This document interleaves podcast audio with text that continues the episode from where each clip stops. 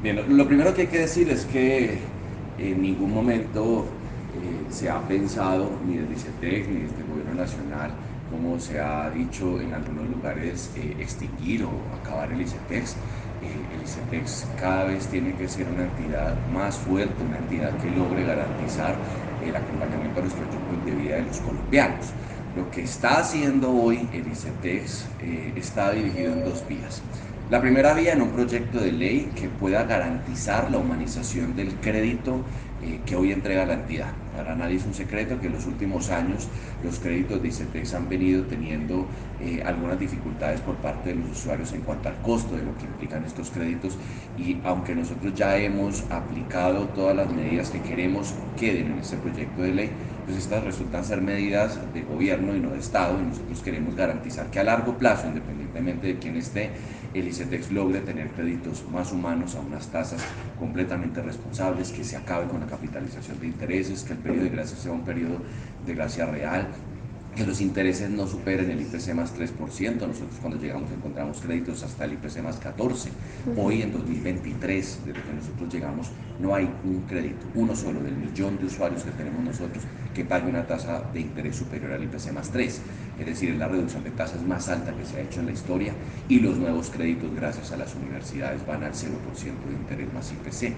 Eso es lo que nosotros queremos que sea eh, la forma en el cómo ICETEX presta a futuro y ahí es que estamos trabajando un proyecto de ley integral de reforma a lo que tiene que ver con toda la operación de ICETEX, proyecto que se viene trabajando hace unos digamos, meses, proyecto que empieza unas etapas de socialización eh, con todos los actores, vamos a tener de hecho mañana reunión con los rectores de las universidades eh, en general, con las asociaciones de las universidades, es la palabra correcta para poder empezar a recibir comentarios y aportes a esa construcción, con las plataformas estudiantiles ya hemos tenido una reunión y seguimos teniendo reuniones también para recoger aportes en la construcción de lo que se implica ese borrador de articulado que se empieza a trabajar, eh, con ligas de usuarios, con congresistas. Nosotros queremos que esto llegue lo más concertado posible para garantizar así la legitimidad de un proyecto de ley que humaniza el crédito de ICETEX. La concertación para la construcción,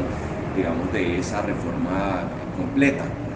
entrar con un articulado, presentarlo y socializarlo no creemos que sea el camino, sino partir de una base con la que podamos construir propuestas, pero tenemos claros unos principios que los hemos dividido en cuatro y hablo primero de eso para luego hablar de lo que pasa a la ley 30 y cómo va a ser esa articulación. Entonces, lo primero de esos artículos que nosotros, de esos grandes bloques, tiene que ver eh, con la institucionalidad de la entidad, garantizar que la entidad siga siendo una entidad fuerte, que siga teniendo, digamos, la posibilidad de generar rendimientos para reinvertirlos en los créditos, en las tasas, una entidad social y humana que promocione el acceso y la permanencia en la educación eh, superior, eh, que una junta directiva con una participación de personas que puedan garantizar la humanización de esos créditos. Por primera vez en la historia de Colombia, que es una deuda que tiene Colombia, se le da una tipificación al crédito educativo. Eh, el crédito de vivienda en la crisis del UPAC de los 80 eh, logró salir de ser un crédito comercial de consumo a ser un crédito social. Esto con el fin de que el Estado pueda concurrir con ayudas, con apoyos, sobre todo con el subsidio de las tasas para incentivar la educación y de esa manera evitar el sobreendeudamiento y garantizar que un joven pueda pagar su crédito a una tasa justa, a un tiempo decente, de tal manera que con lo que paga, pues el resto de los jóvenes puedan estudiar y aumentar la cobertura. Entonces, por eso el segundo capítulo tiene que ver precisamente con eso, con la definición de que es un crédito social, llamado que la Corte Constitucional ha hecho varias veces. En tercer lugar, acompañamiento al beneficiario. Y CETEX tiene que ser, y como lo, hemos venido haciendo ya, pero insisto, queremos que esto sea una política de Estado y no de gobierno, una entidad que acompaña los proyectos de vida de los jóvenes no una entidad financiera que presta para un crédito y se acabó, sino que los acompaña. Por eso hemos determinado un capítulo, en ese capítulo unos artículos de salud mental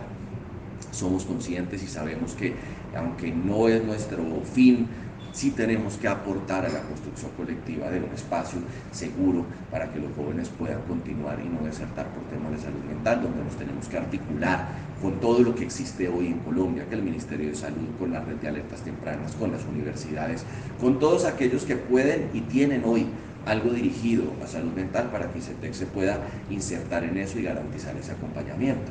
en empleabilidad, por ejemplo. Eh, ICETEX también tiene que acompañar a la comunidad de personas que estudian para garantizar alianzas que las podemos hacer nosotros, ya las estamos haciendo y tenemos con el DPS convenios para que cuando vayan a contratar gente vengan a nuestras bases de datos y contraten a jóvenes, ya tenemos los primeros contratados. Acabamos de cerrar también con eh, Fiduprevisora, que tiene un programa súper bonito de primer talento joven y está buscando dentro de nuestras bases de datos qué le puede servir para eso. Estamos trabajando también próximamente con un convenio en la SAE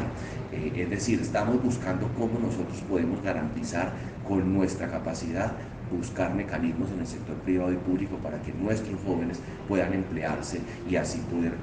digamos, eh, pagar ese crédito eh, y tener unas condiciones dignas de trabajo. También estamos hablando de emprendimiento, o Impulsa, de la entidad de la que yo fui presidente, el Ministerio de Comercio, el SENA, tienen apoyos a los emprendedores y tenemos que poder articular todo eso para ayudarles y eso se llama comunidad XTEX y viene en el capítulo de acompañamiento al beneficiario que para nosotros es importante todo el ejercicio de articulación institucional para eso. Y un último capítulo que tiene que ver con la sostenibilidad financiera de la entidad, el no capitalizar intereses que tiene que ver con el crédito social que es no cobrar intereses sobre intereses sobre intereses, que es lo que ya no se puede hacer en vivienda, pero que digamos en educación se puede hacer todavía y esto es importante eh, eh, en cuanto a la definición de, ese crédito social, precisamente por eso, para evitar digamos, este tipo de prácticas. En segundo lugar, el que el periodo de gracia no acumule intereses para que no se crezca tanto la deuda. Eh, el hecho de que hoy, por ejemplo, no hagamos retención salarial, hoy se hace retención salarial a quienes se cuelgan y eso está generando una barrera de empleo muy grande, porque usualmente la persona que entra a trabajar, entra a trabajar en una empresa muy pequeña, 96.3% de nuestras empresas son MIPIMES. Eh, entonces cuando el empresario recibe una carta y que dice que le tiene que hacer una autorretención al salario de la persona que está endeudada y que si no será sujeto de multas que son costosas, el empresario dice, no, pues no yo prefiero no contratar, porque no estamos hablando de, éxito, no está, son solamente el 3-4% de las empresas, el resto es el comercio, el restaurante, la cafetería, eh, eh, la ferretería, todas estas empresas pequeñas se asustan y dicen, ¿qué tal que yo retenga mal? Qué tal que yo me pase, qué tal que no sé qué, y entonces prefiero no contratar para no meterme en ese eh, problema y eso está generando un, impacto muy duro reputacional, pero también un efecto indeseado. Es la única entidad del Estado que puede hacer eso y nosotros consideramos que eso termina siendo un efecto negativo y no recogemos nada por eso, 8 mil millones al año en el de los casos. Eso tiene un costo, no capitalizar, periodo de gracia. Por ejemplo, otro tema que tiene que ver con el crédito social.